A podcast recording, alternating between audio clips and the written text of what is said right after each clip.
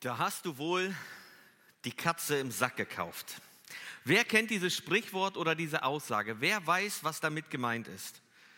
Wahrscheinlich eher die erwachsenen Kinder. Wisst ihr, was das bedeutet? Eine Katze im Sack kaufen? Ich erkläre euch das einmal ganz kurz. Also eine Katze im Sack kaufen bedeutet, man kauft etwas ohne zu wissen, was das eigentlich ist, ohne alle Details zu kennen. Also stellt euch mal vor, ihr wollt eine Katze haben. So eine kleine, niedliche, süße Katze. Und dann kommt ihr zu dem Katzenverkäufer und der hat die Katze eingepackt in eine Tüte oder in einen Sack und gebt die euch und ihr nehmt die Katze mit nach Hause, macht den Sack auf und da ist aber nicht so eine kleine, süße Katze, sondern so eine richtig hässliche Katze. So zerzaust, vielleicht nur ein Zahn drin, vielleicht ein Auge raus. Ihr kennt ja vielleicht so eine Bilder. Ich, hab, ich hatte mir eigentlich ein Bild rausgesucht, das ich euch zeigen wollte. Ich verzichte drauf. Also eine Katze im Sack kaufen bedeutet, man kauft etwas, ohne alle Details zu kennen. Und wenn man sich dann mit dieser Sache auseinandersetzt, dann denkt man, hätte ich bloß nicht gekauft, hätte ich bloß nicht unterschrieben. Dieses Sprichwort nutzt man häufig im Kontext von Vertragswesen, wenn man Verträge unterschreibt oder wenn man irgendwelche Dinge erwerben möchte. Heute in der Predigt soll es um etwas Ähnliches gehen. Ich habe manchmal das Gefühl, wenn wir über Gott nachdenken, wenn wir uns Gott vorstellen, wenn wir Gott beschreiben müssen, dass wir immer nur eine Seite beleuchten und manche Dinge gar nicht erwähnen, sie gar nicht wahrhaben wollen oder einfach ausblenden. Reden wir aber nicht darüber, erwähnen wir diese Eigenschaften Gottes nicht, reden wir nicht darüber, wie Gott ist auf der einen Seite, sondern beleuchten immer nur diese andere Seite, dann kann es sein, dass manche von uns irgendwann überrascht sind. Wieso ist Gott? Hätte ich gar nicht erwartet. Hätte ich das vorher gewusst, dann hätte ich vielleicht dies oder jenes getan. Wir möchten heute ein bisschen über Gott nachdenken. Und ich habe das Thema überschrieben, Gott der Richter. Und äh, ich möchte heute mit einer Predigtreihe starten. Keine Predigtreihe, die jetzt alle nachfolgenden Prediger von mir dann weiterführen. Ihr müsst keine Sorge haben, dass ihr irgendwie was verpasst habt. Das ist eine eigene Predigtreihe. Also jedes Mal, wenn ich dann eine Predigt habe, wo kein Text zugeteilt ist, werden wir in einem Buch weitergehen. Wir fangen heute mit dem Buch, mit dem kleinen Propheten Nahum an. Das sind drei Kapitel. Und wir wollen heute die ersten sieben Verse anschauen. Bevor wir aber in den Text gehen und uns den Text näher anschauen, möchten wir mal ganz kurz so ein paar Hintergrundinformationen zu diesem Buch bekommen, zu der Zeit. Also in welcher Zeit spielt das Buch Naum oder um welche Zeit geht es da? Vielleicht haben wir so ein paar Jahreszahlen im Kopf. 19, äh, 931 vor Christus. Da wurde das Volk Israel in zwei Reiche geteilt. Jerobiam und Rehabiam, ja, da gab es eine Auseinandersetzung und dann gab es das Nordreich, zehn Stämme und das Südreich. Das war 931 vor Christus.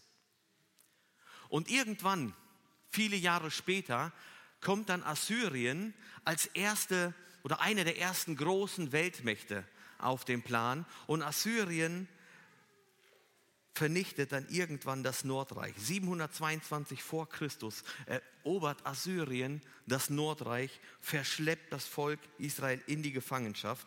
Und die Assyrer waren gewalttätig und zerstörerisch. Ja, in einem Ausmaß, das vorher noch nicht gekannt gewesen ist. Sie waren richtig brutal. Und deswegen sehnten sich die Israeliten und auch die Völker drumherum, sie sehnten sich danach, dass Assyrien irgendwann untergeht. 612 vor Christus rebellierten dann die Babylonier gegen die Assyrer und überrollten Ninive, die Hauptstadt von Assyrien. Und das war der Untergang von Assyrien und mit Babylon kommt dann das nächste große Weltreich. Und wir haben gehört, 722 vor Christus ist das Nordreich von den Assyrern erobert worden und 586 vor Christus, also einige Jahre später, wurde das Südreich dann von den Babyloniern eingenommen. Und Naum spielt in dieser Zwischenzeit ein Stück weit, spielt das Buch Nahum oder findet die Geschichte von Nahum statt. Zwischen dem Untergang von dem Nordreich und vor dem Untergang von Assyrien, weil Nahum den Untergang von Assyrien ankündigt. Er spricht gegen Ninive, die Hauptstadt, und er spricht gegen Assyrien und er sagt, ihr werdet untergehen. Und in dieser Zeit findet das Ganze statt. Ungefähr 663 bis 612 vor Christus. Das Buch wurde geschrieben von Nahum, er ist der Verfasser, er ist der Prophet, um den es geht, aber wir wissen nicht wirklich viel von, äh, über ihn. Nahum von Elkosch und ähm, sonst ist nicht wirklich viel über ihn bekannt. Der Ort Elkosch ist eigentlich auch nicht sehr bekannt. Man vermutet, entweder ist es der Geburtsort, wo Nahum geboren worden ist, oder es ist der Ort, wo er diente, wo er lebte, wie auch immer. Man weiß aber nicht viel von dem Ort. Man vermutet aber, dass es im heutigen Irak liegt. Und das ist das Gebiet, wo Assyrien damals war, wo das assyrische Reich war. Und man vermutet, dass Nahum ein Nachkomme der Israeliten ist, die aus dem Nordreich verschleppt worden sind und dann im Exil gelebt haben. Man vermutet, dass Nahum einer dieser Nachkommen ist. Und das Buch Nahum, das richtet sich an Ninive, an die Hauptstadt von Assyrien und somit auch an ganz Assyrien. Und Ninive, die Stadt kennen wir. Das ist die gleiche Stadt, zu der Jona 100 Jahre vorher geschickt worden ist. Gott schickt Jona nach Ninive und er soll dort predigen. Er soll Gericht ankündigen, wenn Ninive keine Buße tut. Und wir kennen die Geschichte, Mario ist ja gerade auch in der Predigtreihe Jona und nimmt uns in dem Buch äh, immer wieder mit. Wir kennen die Geschichte, Jona predigt Buße und äh, predigt Gericht und Ninive tut Buße und Gott verschont Ninive. 100 Jahre später ist von dieser Buße, von der Umkehr zu Gott nicht mehr viel übrig. Und Assyrien mit ihrer Hauptstadt Ninive ist verantwortlich für die Unterdrückung vieler Völker, insbesondere für das Volk Israel und ist verantwortlich für Götzenkult, der sich immer weiter ausbreitet. Und der Inhalt dieses Buches ist auf der einen Seite ganz klar Gericht. In Kapitel 2 geht es um das Gericht gegen Ninive. Und in Kapitel 3 lesen wir dann den Untergang von Assyrien. In Kapitel 1 scheint es aber nicht nur um Ninive und Assyrien zu gehen, sondern allgemein um gottlose Herrscher, um allgemein um gottlose Menschen, die Gott richten wird. Also in dem Buch Nahum geht es um Gericht und um Gnade. Und wir möchten uns heute die ersten sieben Verse aus diesem Buch anschauen. Und wir werden die jetzt einfach mal zusammen lesen, die ersten sieben Verse. Dies ist die Botschaft über Ninive, das Buch der Vision des Nahum von Elkosch. Der Herr ist ein eifersüchtiger und rächender Gott. Ja, ein Rächer ist der Herr und voller Zorn.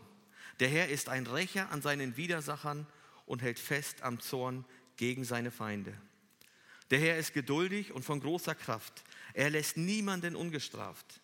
Er ist der Herr, dessen Weg in Unwetter und Sturm ist. Und Gewölk ist der Staub unter seinen Füßen, der das Meer schilt und austrocknet und alle Flüsse versiegen lässt.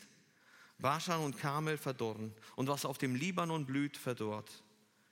Die Berge erbeben vor ihm und die Hügel zergehen. Die Erde hebt sich vor ihm, der Weltkreis und alle, die darauf wohnen. Wer kann vor seinem Zorn bestehen? Und wer kann seinem Grimm standhalten? Sein Zorn ergießt sich wie Feuer und die Felsen zerspringen vor ihm. Der Herr ist gütig und eine Festung zur Zeit der Not und kennt die, die auf ihn vertrauen.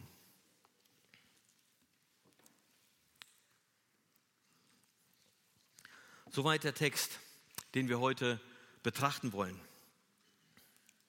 Ich weiß nicht, was du für ein Bild von Gott hast. Ich weiß nicht, was du, was dir in den Kopf kommt, wenn du über Gott nachdenkst.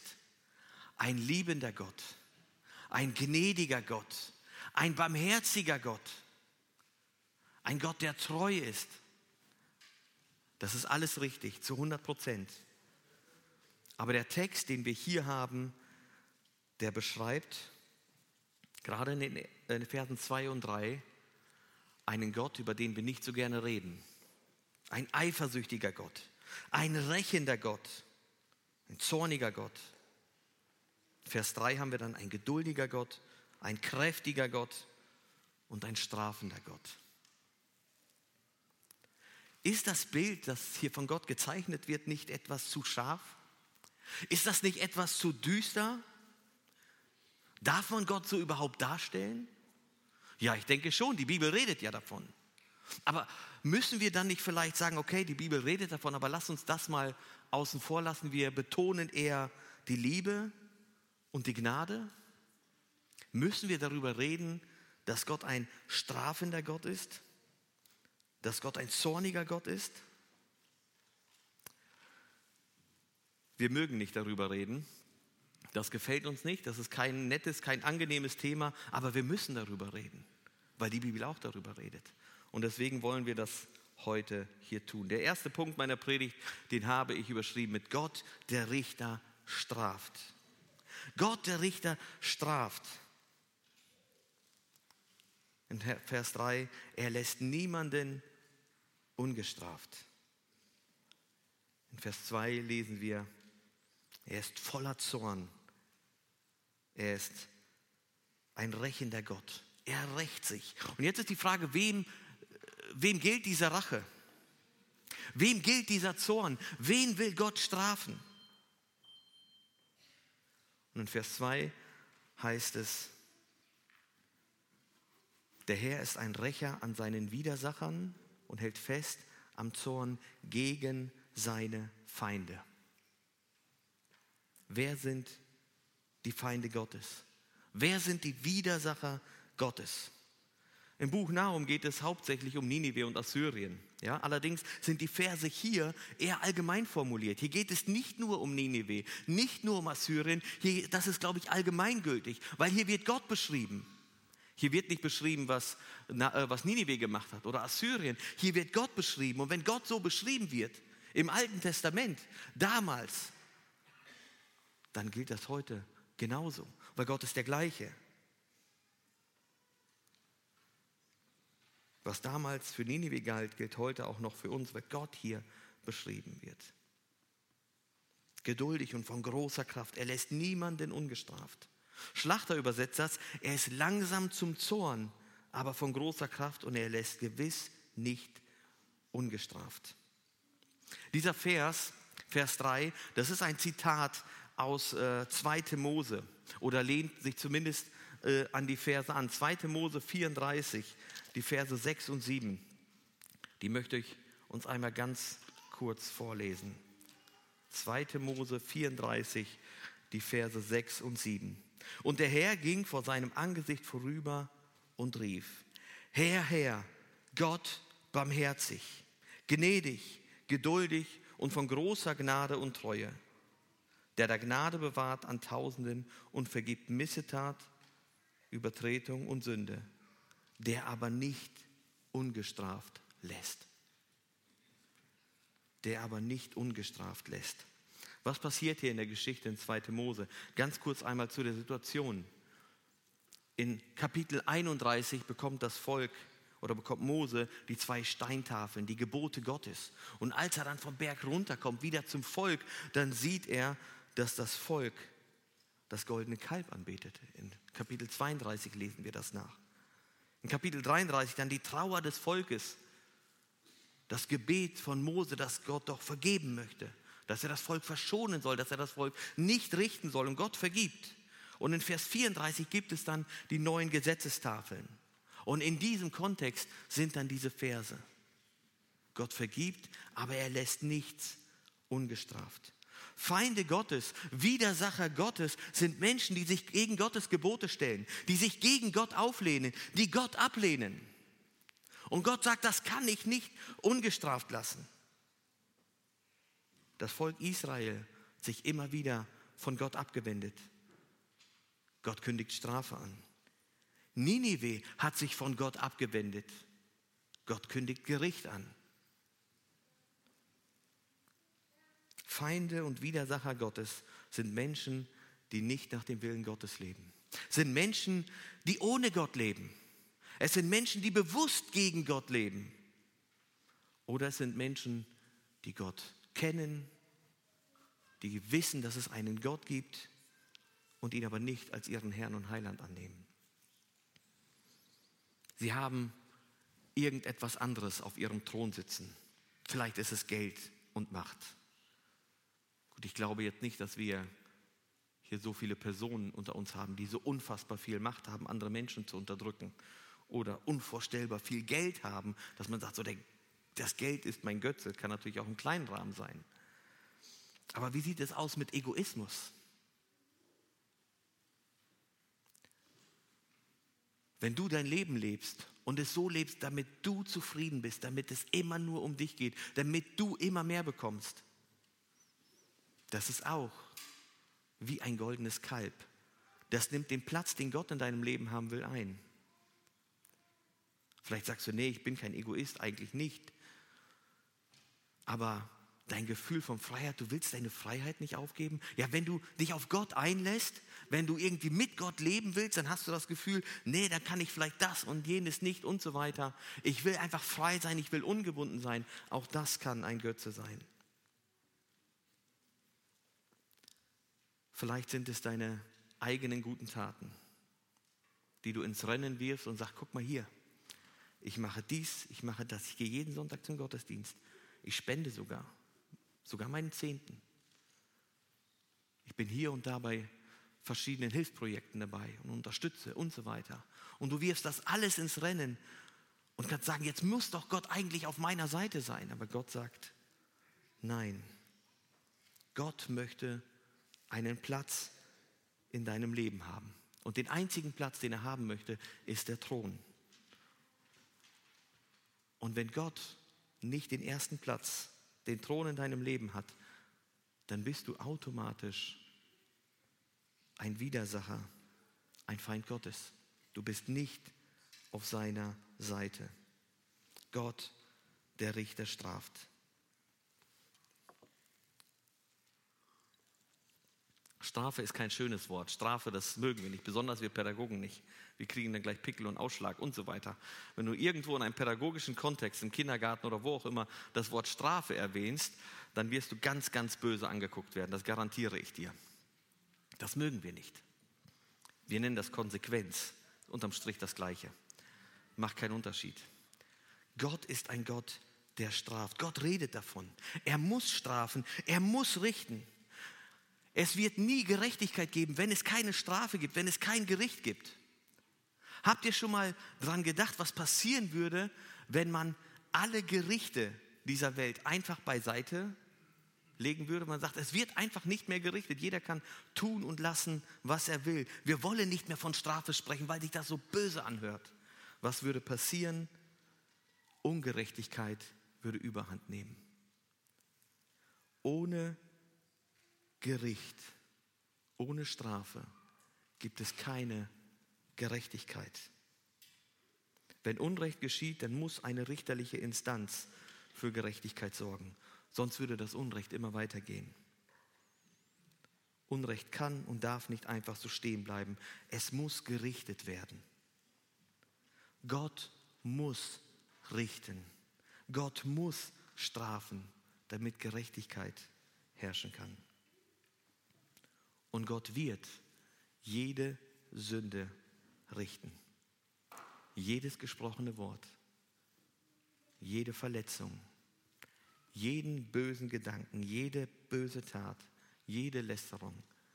Und wir könnten die Liste einfach weitermachen. Alles wird Gott strafen müssen. Alles wird Gott richten müssen. Aber er richtet nicht sofort. Er straft nicht sofort. Er ist geduldig. Er ist langsam zum Zorn. Und das macht deutlich, dass Gott eigentlich gar nicht strafen will, dass Gott gar nicht richten möchte. Er möchte Gnade walten lassen. Er gibt den Menschen Zeit. Guck mal Ninive. Eine Stadt, die hat ohne Gott gelebt. Und Gott schickt Jona hin und sagt, predige ihnen das Gericht. Und sagt, sie sollen Buße tun. Und sie tun Buße. Und Gott straft sie nicht. Später wendet Nineveh sich wieder von Gott ab und dann sind wir in der Geschichte von Naum. Gott muss strafen, Gott muss richten, aber er möchte es nicht. Er ist langsam zum Zorn. Aber was er hier deutlich sagt, ist, er wird strafen. Wenn auch nicht sofort, die Strafe, das Gericht wird kommen. Und in Versen 3b bis 6, da stellt sich Gott etwas deutlicher vor. Das sind sogenannte Theophanien. Bilder beschreiben die Erscheinung Gottes, weil uns Menschen sonst die Worte fehlen, wie wir das anders beschreiben sollen. Er ist der Herr, dessen Weg in Unwetter und Sturm ist und Gewölk ist der Staub unter seinen Füßen. Diese Beschreibungen finden wir auch an anderen Stellen in der Bibel. An verschiedenen Stellen finden wir diese Beschreibungen. Und hier in diesen Versen 3 bis 6 gibt es einige Dinge, ja, die hier auf der Erde passieren würden, wie Naum das beschreibt, wenn Gott hier auf diese Erde kommt, wenn er seinen Fuß auf diese Erde setzt. Er lässt das Meer austrocknen, Flüsse versiegen, Baschan, Kamel und Libanon verdorren. Das waren eigentlich fruchtbare Regionen. Menschen, die damals lebten, die haben diese Region mit einem fruchtbaren Land äh, verbunden. Und Naum sagt, das wird alles verdorren. Berge werden erbeben, Hügel werden zergehen. Die Erde erhebt sich. Feuer ergießt sich, Felsen zerspringen. Und diese Beschreibungen machen deutlich, wie mächtig Gott ist. Gott unterstreicht hier seine Macht. Natur, die für den Menschen nahezu unkontrollierbar ist. Und wenn wir Natur kontrollieren können, dann vielleicht nur in einem ganz, ganz kleinen Ausmaß, in einem ganz, ganz kleinen Rahmen. Ja, diese Natur, diese Naturgewalten, die haben vor Gott gar keinen Bestand. Es geht einfach alles dahin. Gott verstärkt hier seine Gerichtsbotschaft. Er sagt, ich werde richten, ich werde strafen. Und dann beschreibt er, wozu er in der Lage ist, die Naturgewalten auseinanderzunehmen. Gott verstärkt hier seine Gerichtsbotschaft. Wisst ihr, wenn jemand irgendwie Strafe oder eine Konsequenz oder sonst was androht, dann muss man sich ja immer die Frage stellen, ist er überhaupt in der Lage dazu? Wenn jetzt irgendein kleiner Junge, ich nenne jetzt einfach mal keinen Namen, wenn der mir ankommt und sagt, Rudi, ich werde dich strafen, dann werde ich das vermutlich nicht ganz so ernst nehmen, weil was soll ein kleiner Junge mir schon machen? Wenn Arthur Klassen ankommt und sagt, Rudi, ich werde dich strafen, dann muss ich mir Gedanken machen. Und das ist nur ein ganz, ganz schwacher Vergleich, was Gott hier deutlich machen will. Er sagt, ich werde strafen und guck mal, wozu ich in der Lage bin. Felsen werden zerspringen. Die Erde wird erbeben. Flüsse werden einfach austrocknen. All das kann Gott. Gott unterstreicht hier seine Macht. Und dann kommt die rhetorische Frage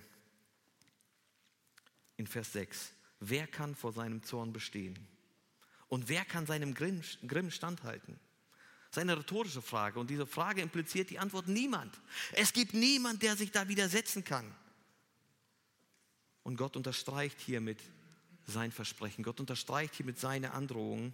Ich bin in der Lage zu strafen, zu richten und ich werde das tun. Gott der Richter, er wird strafen. Gott der Richter, er wird richten. Gott kann es nicht einfach so stehen lassen, wenn irgendwo Sünde da ist. Und wenn du in deinem Leben Sünde aufgeladen hast, wenn du in deinem Leben Schuld hast, und ich bin mir zu 100% sicher, das hast du, dann wird Gott auch das richten müssen. Vielleicht denkst du, ich komme da schon irgendwie aus der Nummer raus. Vielleicht habe ich irgendwie noch eine andere Möglichkeit. Du hast keine Chance. Was ist mit Ninive passiert? Sie haben ja erst Buße getan und dann irgendwann haben sie sich doch wieder von Gott abgewendet. Und ich weiß nicht, was in den Köpfen der Menschen dann damals ähm, äh, passiert ist. Vielleicht haben sie gedacht, ja, Jonah, der hat irgendwann mal Gericht gepredigt, aber guck mal, es passiert doch nichts. Gott richtet doch nicht. Wo ist denn das Gericht? Und sie haben ihr Leben einfach gelebt. Ohne Gott. 100 Jahre später kündigt Naum Gericht an. Und das Gericht kommt. Die Geschichte zeigt uns das. Vielleicht lebst du in deinem Leben ganz genauso. Du weißt ganz genau, in deinem Leben gibt es Dinge, die nicht in Ordnung sind. Du weißt ganz genau, in deinem Leben gibt es Sünde, gibt es Dinge, die Gott nicht gut findet. Und du denkst dich, hey, Warum soll ich überhaupt was verändern? Das Leben läuft doch. Gott straft doch nicht, Gott richtet doch nicht. Guck mal, es läuft doch alles einfach weiter. Es hat damit zu tun, dass Gott langsam zum Zorn ist und er will, dass du umkehrst. Er will, dass du zu Gott kommst. Vielleicht geht es dir ähnlich wie die Menschen in Nineveh und du versuchst dein Gewissen zu beruhigen, du versuchst die Ausreden zu suchen. Ja, ich tue dies und jenes und so weiter. Alles schön und gut. Es bringt dir nichts. Vielleicht schaust du auf andere Menschen und sagst, wenn die so sind, also wenn das ein Christ ist, ja, dann bin ich auch einer. Dann bin ich ja noch besser als der Christ. Darum geht es gar nicht. Es geht um die Beziehung zu Gott. Hast du deine Schuld vor Gott bekannt? Vielleicht stellst du dich hin und sagst, weißt du was, in meinem Leben sieht es so aus, weil der oder die das und das getan haben. Die haben mir das und das getan, deswegen sieht mein Leben so aus. Auch das zählt nicht. Wenn du in deinem Leben Schuld und Sünde hast, dann bist du ein Feind, ein Widersacher Gottes. Und er wird richten. Die Schuld wird bestraft und das Gericht wird kommen. Das Schöne ist, dass unser Text nicht hier vorbei ist. In Vers 7, da heißt es, der Herr ist gütig und eine Festung zur Zeit der Not und kennt die, die auf ihn vertrauen. Gott wird hier als gütiger Gott beschrieben. Was ist das für ein, ja, für ein Ausdruck im Vergleich zu dem, was wir vorher hatten? Ein rächender, ein strafender, ein zorniger Gott. Und jetzt heißt es, er ist ein gütiger Gott. Er ist eine Festung in der Zeit der Not. Wem gilt dieser Schutz Gottes? Gott, der Richter, schützt. Das ist mein zweiter Punkt. Wen gilt dieser Schutz Gottes? Die, die auf den Herrn vertrauen. Menschen, die auf den Herrn vertrauen, die sich an Gott wenden, die sich hinter die Mauern Gottes verschanzen, im Bilde gesprochen, die ihre Sicherheit in Gott suchen. Grundsätzlich erleben alle Menschen die Güte Gottes. In Markus 5 Vers 45 heißt es, denn er lässt seine Sonne aufgehen über Böse und Gute und lässt regnen über Gerechte und Ungerechte. Wir alle erleben die Güte Gottes. Ob wir nun eine Beziehung zu Gott haben oder nicht, ob wir gerecht sind oder ungerecht, völlig egal, alle erleben die Güte Gottes. Wenn Gott erstmal seine Präsenz auf der Erde hier entziehen würde, dann würden wir hier im wahrsten Sinne des Wortes die Hölle haben. Doch in unserem Text geht es um noch mehr das heißt, er kennt die, die ihm vertrauen. Und das Kennen ist viel mehr als ein verstandesmäßiges, ja, ich habe es verstanden oder ein Bekanntsein. Man, man kennt sich halt so. Das Kennen bedeutet viel, viel mehr. In Johannes 10 finden wir eine gute Beschreibung, was das bedeutet. Ich möchte euch ein paar Verse lesen, Verse 1 bis 5 und Verse 14 und 15. Da redet Jesus über den guten Hirten. Er benutzt das Bild der Schafe und des Hirten. Wahrlich, wahrlich, ich sage euch, wer nicht durch die Tür in den Schafstall hineingeht, sondern anderswo hineinsteigt, der ist ein Dieb und ein Räuber. Wer aber durch die Tür hineingeht, der ist der Hirte der Schafe. Dem tut der Türhüter auf und die Schafe hören seine Stimme und er ruft seine Schafe mit Namen und führt sie hinaus. Und wer seine Schafe hinaus, wenn er seine Schafe hinausgelassen hat, geht er vor ihnen her und die Schafe folgen ihm, denn sie kennen seine Stimme. Einem Fremden aber werden sie nicht folgen, sondern werden vor ihm fliehen, denn sie, denn sie kennen die Stimme der Fremden nicht. Und in Vers 14 und 15, ich bin der gute Hirte und kenne die meinen und die meinen kennen mich. Wie mich mein Vater kennt und ich den Vater kenne und ich lasse mein Leben für die Schafe. Wenn Nahum hier davon spricht, dass Gott die kennt, die ihm vertrauen, dann ist das gemeint. Dieses Kennen bedeutet nicht, ich weiß, dass der existiert, ich weiß, dass es ihn gibt. Dieses Kennen bedeutet, eine Beziehung zu haben. So wie der Vater und Jesus Christus, Vater und Sohn eins sind, eine Beziehung haben. So wie Jesus sich als Hirte darstellt und sagt, ich und die, die mir nachfolgen, wir sind eins. Das meint Naum hier. Also Menschen, die sich Gott zuwenden, Menschen, die eine Beziehung zu Gott haben, die finden Schutz bei Gott. Es geht um eine Beziehung. Gott möchte eine Beziehung zu dir haben. Menschen, die zu Gott kommen, werden Schutz bei ihm finden. Haben wir uns mal die Frage gestellt, vor wem brauchen wir denn Schutz? Der Herr ist gütig und eine Festung zur Zeit der Not und kennt die, die auf ihn vertrauen. Eine Festung, eine Burg, wo man sich verstecken kann, wo man Schutz suchen kann. Vor wem brauchen wir Menschen Schutz? Wir brauchen Schutz vor dem Zorn Gottes. Wir brauchen Schutz vor der Rache Gottes. Wir brauchen Schutz vor der Strafe Gottes. Ja, wir brauchen Schutz vor Gott selbst. Wenn wir Feinde, wenn wir Widersacher Gottes sind, dann ist Gott sehr, sehr gefährlich für uns. Wir brauchen Schutz davor. Und Gott sagt, diesen Schutz bekommt ihr nur bei mir. Wenn ihr euch auf meine Seite stellt, braucht ihr euch vor mir nicht mehr fürchten. Dann werde ich euch schützen. Gott muss richten, Gott muss strafen, aber er will nicht richten.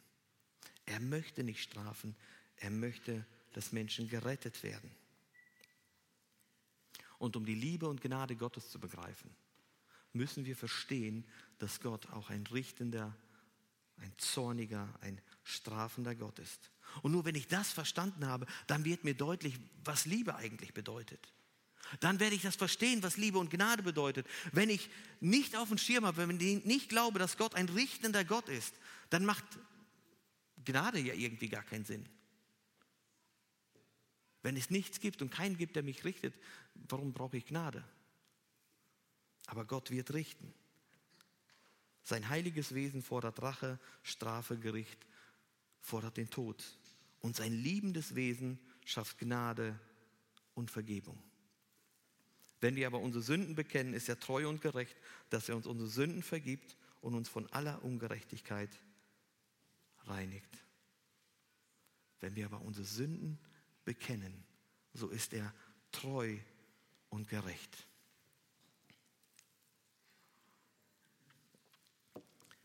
Ich habe mir die Frage gestellt, warum steht hier treu und gerecht? Treu bedeutet doch, er wird das tun, was er gesagt hat. Hat er nicht gesagt, er wird strafen? Bedeutet Gerechtigkeit nicht, dass wenn ich schuldig bin, dass ich sterben muss? Dass ich gerichtet werde? Ja, das würde es bedeuten. Aber die Schuld ist bereits beglichen. Die Strafe wurde schon übernommen. Gott sendet seinen Sohn Jesus. Er stirbt am Kreuz, damit wir leben können. Die Schuld ist bereits bezahlt. Das feiern wir heute im Abendmahl. Daran wollen wir denken. Also die Schuld, die du hattest, die ich hatte, die wir aufgeladen haben, die ist bereits bezahlt. Jesus hat am Kreuz bezahlt. Gott hat schon gestraft. Er muss nicht mehr strafen, er muss nicht mehr richten, weil er schon gerichtet hat. Er hat Jesus gerichtet. Und weil Jesus die Sünde bezahlt hat, gibt es die Möglichkeit der Vergebung. Dass Gott sagt, wenn du das annimmst, dann vergebe ich dir. Die Schuld ist bezahlt. In einem Lied von den Telly Trios das Lied heißt His Life for Mine, heißt es in den Strophen übersetzt sinngemäß, sein Herz war gebrochen, meines wurde geheilt. Er wurde zur Sünde, jetzt bin ich rein. Das Kreuz, das er trug, trug meine Last. Die Nägel, die ihn festhielten, befreiten mich. Seine Narben des Leidens brachten mir Heilung. Er hat sein Blut vergossen, um meine Seele zu erfüllen. Seine Dornenkrone machte mich königlich. Sein Kummer bereitete mir unvorstellbare Freude. Was für eine göttliche Liebe. Er hat sein Leben für meines gegeben. Das ist das, was unser Vers hier meint. Der Herr ist gütig und eine Festung zur Zeit der Not und er kennt die, die auf ihn vertrauen. Du findest Schutz bei Gott vor der Rache und vor dem Zorn Gottes. Und das ist Liebe und Gnade. Die Strafe, die dir galt, die Strafe, die Gott dir hätte zusprechen müssen, die hat er genommen und auf seinen Sohn Jesus Christus gelegt. Und deswegen darfst du Freiheit erlangen. In Christus Jesus erfährst du Schutz vor Gottes Zorn. Nicht mehr du, sondern Christus. Darum geht es in dem Abendmahl, wenn wir das Abendmahl feiern, dann wollen wir genau daran denken. Es geht um Christus. Nicht ich, sondern Christus. Nicht ich muss die Strafe tragen, Christus hat sie bereits getragen. Diese Frage wirst du dir heute stellen müssen, ich oder Christus. Wer zahlt den Preis? Wer muss vor Gericht? Ich oder Christus? Das Schöne ist, du darfst alles, was du aufgeladen hast, du darfst es alles bei Jesus ablegen. Die ganze Last, die ganze Schuld. Und das Gute dabei ist, du bürdest Jesus nicht noch mehr auf. Es wird dann für Jesus nicht noch schwerer werden. Er hat schon den Höchstpreis bezahlt. Es kann nicht noch schlimmer werden für Jesus. Er hat bereits alles bezahlt. Du kannst einfach hingehen und sagen, es wurde bezahlt. Du kannst um Vergebung bitten, kannst ein neues Leben bekommen, du kannst Freiheit bekommen. Er hat schon längst bezahlt, du musst nicht mehr bezahlen. Vor einigen Jahren saßen wir mit ein paar Arbeitskollegen zusammen. Wir treffen uns regelmäßig ein paar Mal im Jahr und essen zusammen mit einem alten Team. Und dann saßen wir zusammen, haben gegessen und ich bin dann kurz raus, habe bezahlt für alle, bin wieder an den Tisch. Die anderen haben es nicht mitbekommen. Und dann saßen wir da und irgendwann kam dann der Kellner und wollte dann abräumen. Wir waren gerade dabei zu gehen und dann sagte jemand, ja, ich würde jetzt gerne zahlen, äh, geht das mit Karte? Dann sagte der Kellner, das ist schon bezahlt, braucht nicht mehr bezahlen. Und meine Kollegen haben erst nicht verstanden, was los war. Und dann haben die irgendwann gecheckt, okay, als ich raus war, habe ich bezahlt, ich habe die eingeladen. Wisst ihr, was keiner von denen gemacht hat? Keiner von denen ist zum Kellner gegangen und hat versucht, den Kellner zu überreden, nochmal abzukassieren. Keiner von denen ist hingegangen und hat gesagt, äh, ich will aber bezahlen. Gib ihm das Geld zurück. Keiner. Sie haben es angenommen, der Preis war bezahlt. Sie konnten einfach rausgehen, sie mussten nicht mehr bezahlen. Das Verrückte ist, dass wir Menschen aber häufig genau das tun. Der Preis ist bezahlt und doch wollen wir versuchen, trotzdem nochmal bezahlen. Wir wollen doppelt bezahlen. Das ist völlig unnötig. Wir brauchen es nicht, weil Jesus schon bezahlt hat.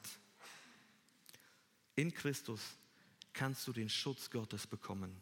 In Christus kannst du den Freispruch bekommen. Es ist ein einfaches ehrliches Gebet entfernt. Da wir nun gerecht geworden sind durch den Glauben, haben wir Frieden mit Gott durch unseren Herrn Jesus Christus. Römer 5, Vers 1. Wir bekommen Frieden mit Gott, weil Jesus für uns bezahlt hat. Und wenn wir gleich das Abendmahl feiern, dann möchte ich dich ermutigen, mal drüber nachzudenken. Ich oder Christus, wer zahlt den Preis? Ich möchte zusammenfassen.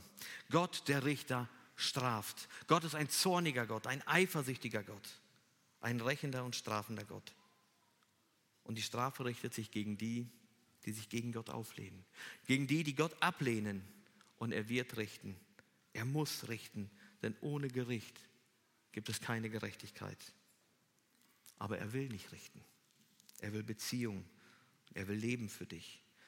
Gott, der Richter, schützt. Gott ist Schutz und Zuflucht für Menschen, die sich zu ihm wenden, die ihm vertrauen. Und seine Liebe und Gnade äußert sich darin, dass er die Strafe, die dir galt, auf seinen Sohn gelegt hat. Du kannst frei sein von Schuld, weil Jesus sie bezahlt hat. Und dazu lädt Gott